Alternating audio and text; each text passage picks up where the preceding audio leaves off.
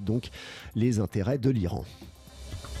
8h32 sur TSF Jazz, les Chiliens toujours dans la rue et dans notre focus sur le monde cette semaine. 40 jours après le début de la contestation, le mouvement ne faiblit pas malgré un accord sur l'organisation d'un référendum pour remplacer la constitution chilienne héritée de la dictature d'Augusto Pinochet. Les manifestants réclament euh, toujours au gouvernement du président Sébastien Piñera une augmentation du salaire minimum ainsi qu'une remise en cause du modèle néolibéral.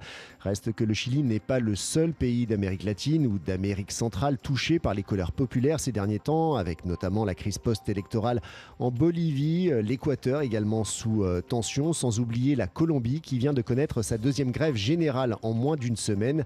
Cette année 2019 aura été aussi instable que remuante dans la région sur fond d'institutions multilatérales extrêmement fragilisées. On y revient avec Sébastien Velu, qui est professeur à l'Institut des hautes études d'Amérique latine. Dans les dix dernières années, euh, l'Amérique du Sud avait euh, mis en place une institution multilatérale intéressante qui était l'UNASUR, l'Union des Nations du Sud, qui couvrait toute l'Amérique du Sud, depuis la Colombie, hein, depuis le, détroit de, euh, enfin la frontière de la Colombie, jusqu'à euh, l'Argentine et à la Terre de Feu. Et cette institution, elle est, elle, est été, elle est en train d'être vidée, d'être démontée. Euh, notamment parce que la Colombie s'en est retirée, parce que l'Argentine a indiqué qu'elle voulait s'en retirer, parce que le Brésil ne la soutient plus, euh, si bien qu'il n'y a plus de forum multilatéral qui réunissent toutes ces euh, nations sud-américaines.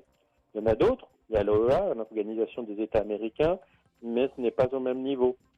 L'OEA est trop dominée par les États-Unis, pas directement forcément Donald Trump, mais c'est une institution où euh, les États-Unis participent et jouent un rôle évidemment euh, déterminant du fait de leur poids euh, spécifique.